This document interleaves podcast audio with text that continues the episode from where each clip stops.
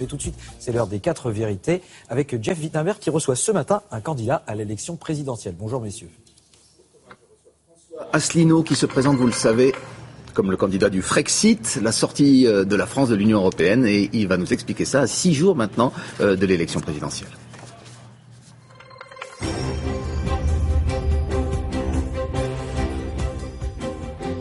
Et en effet, bonjour à vous, François Asselineau. Bonjour. Merci d'être là ce matin. Vous nous disiez ici même, il y a quelques semaines, que vous constitueriez euh, la surprise du premier tour, euh, que le score que les sondages euh, vous prêtent pour l'instant serait bien supérieur, enfin plutôt qu'il serait bien inférieur à celui que vous aurez finalement. Est-ce que vous maintenez ce pronostic à quelques jours maintenant du, verdict? Oui, non seulement je maintiens, mais je le confirme et même je l'amplifie. Sur quelle base? D'abord, je fais des réunions euh, publiques qui ont beaucoup, beaucoup de succès. Il y a des centaines et centaines de personnes. J'ai eu, euh, par exemple, j'ai rassemblé 1500 personnes à Lille, 1300 à Montpellier, j'ai rassemblé 900 personnes à Marseille. Deuxièmement, il y a une très grande ferveur des gens qui viennent. Et puis ça dure très longtemps. Vous savez, les gens ne s'en vont pas au bout d'un quart d'heure, vingt minutes, comme chez Macron, parce qu'il n'y a rien. Moi, il y a vraiment beaucoup de contenu. Et puis c'est pas la seule raison. Moi, je vois que dans la rue, les gens m'abordent. Beaucoup de gens me disent on s'en fout des sondages, on sait très bien qu'ils sont bidouillés. ils sont bidouillés. Mais sur quelle base vous vous basez pour dire qu'ils sont bidouillés, puisqu'ils vous placent aujourd'hui euh, souvent à moins de 1% des intentions de vote Il y a eu deux sondages récemment qui m'ont donné un 1,5 et 2, mais moi, ce que je sais, c'est moi, c'est la rue. C'est ce que j'entends dans la rue et les gens qui m'abordent. Voilà. Et puis il y a aussi, vous avez noté, c'est un peu un détail, mais c'est quand même amusant.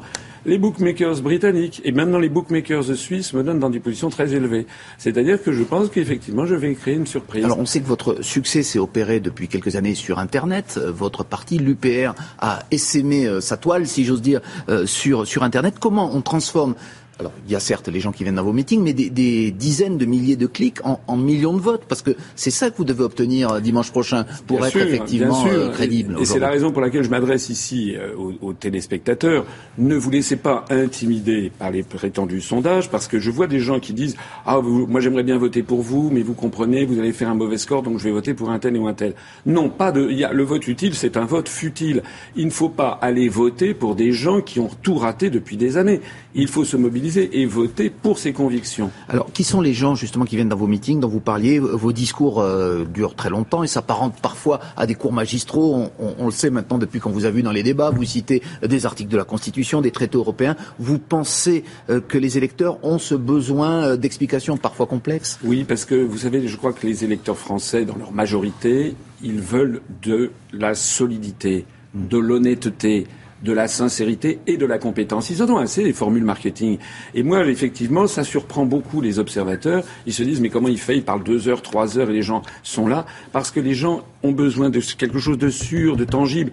Et il ne faut pas prendre les Français pour des imbéciles. Après, ils vont se renseigner. Ils vont, quand je leur parle, par exemple, que tout, à partir du mois de mai, tout autre président de la République, à part moi, moi je propose de sortir de l'Union européenne, de mettre en œuvre le processus de sortie à partir de l'article 50. Mais tous les autres, Madame Le Pen, Monsieur Mélenchon y compris, puisqu'eux ne proposent que de renégocier les traités, donc de rester concrètement dans l'UE, seront obligés de mettre en œuvre les grandes orientations de politique économique fixées par la Commission européenne.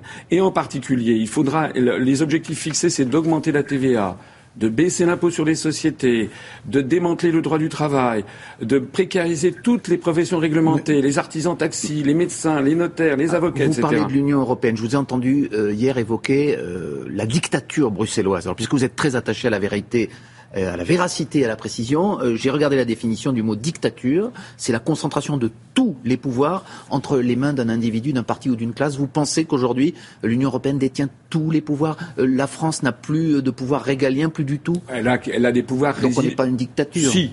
Allez demander aux 55% de Français qui ont voté non le 29 mai 2005 si on est ou non en dictature. Le nom des Français a été bafoué et moi je propose Mais la, dictature, ça veut dire quelque chose, Monsieur Je propose la revanche. C'est la privation des libertés. C'est non, non, non, pas nécessairement. Vous savez, pas nécessairement. Il ne faut pas confondre la dictature et le pluripartisme. Vous avez des pays dans le monde, par exemple, euh, où regardez la Tunisie de Ben Ali. Il y avait trois partis politiques. C'était quand même une dictature. L'Allemagne de l'Est. Vous comparez l'Europe à la, à la, à la Tunisie de, il ben Ali nous avons du pluripartisme, c'est exact, mais nous avons un théâtre d'ombre et les grandes décisions sont prises ailleurs qu'en France, par la Commission européenne à Bruxelles, par la Banque centrale européenne à Francfort et par l'OTAN depuis Washington. C'est ça la réalité. Le Frexit que vous préconisez, la sortie de l'euro, c'est plus de pouvoir d'achat pour les Français, c'est ce que vous dites justement dans vos meetings.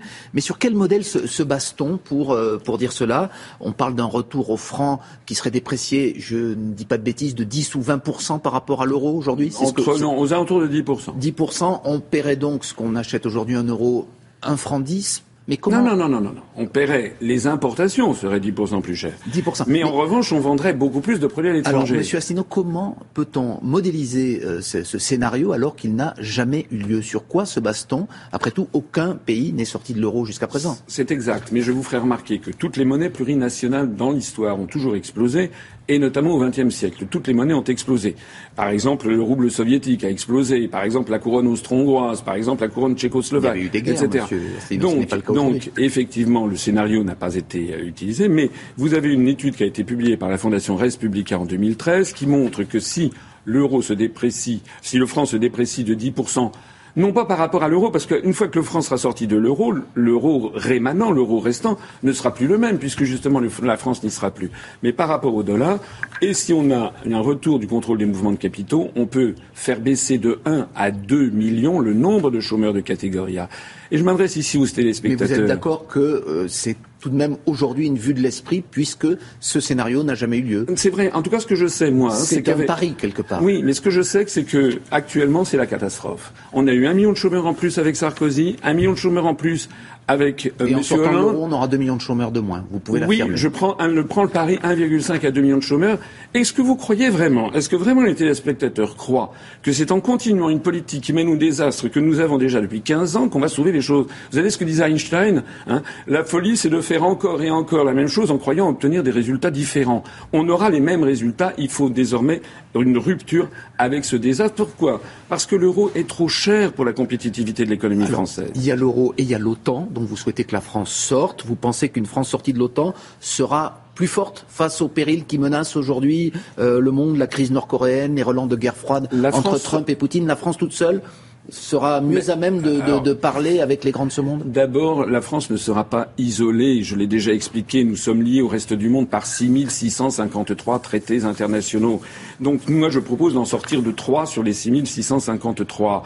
Deuxièmement, la France va renouer avec sa politique gaulienne traditionnelle que nous avions encore jusque du temps de Jacques Chirac. Je rappelle qu'en 2003, il s'était opposé à la guerre en Nous Irak. n'étions pas dans le commandement intégré, mais la France appartenait néanmoins à l'OTAN. C'est exact, mais il y avait le pacte de Varsovie. Et De Gaulle avait dit justement que lorsque le pacte de Varsovie s'effondrerait, il faudrait en sortir.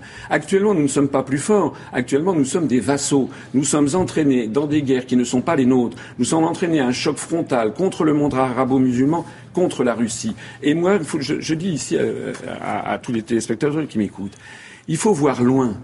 Parce qu'un jour peut-être viendra où ça sera plus les États-Unis d'Amérique qui seront la première puissance militaire mondiale, ça sera peut-être la Russie, la Chine ou l'Inde. Eh bien, moi, je veux que dans ces conditions, nos enfants, nos petits-enfants puissent, comme aujourd'hui, se fonder sur le droit international. Un État n'a pas le droit de faire régenter lui-même la politique mondiale. C'est la fin de cette interview. Juste une question. Vous donnerez une consigne de vote si, euh, ce- qui est quand même euh, envisageable, vous n'êtes pas présent au second tour? Eh bien, écoutez, nous allons voir ce qui va se passer, et puis on verra, je dirais ça euh, après le deuxième, après le premier tour.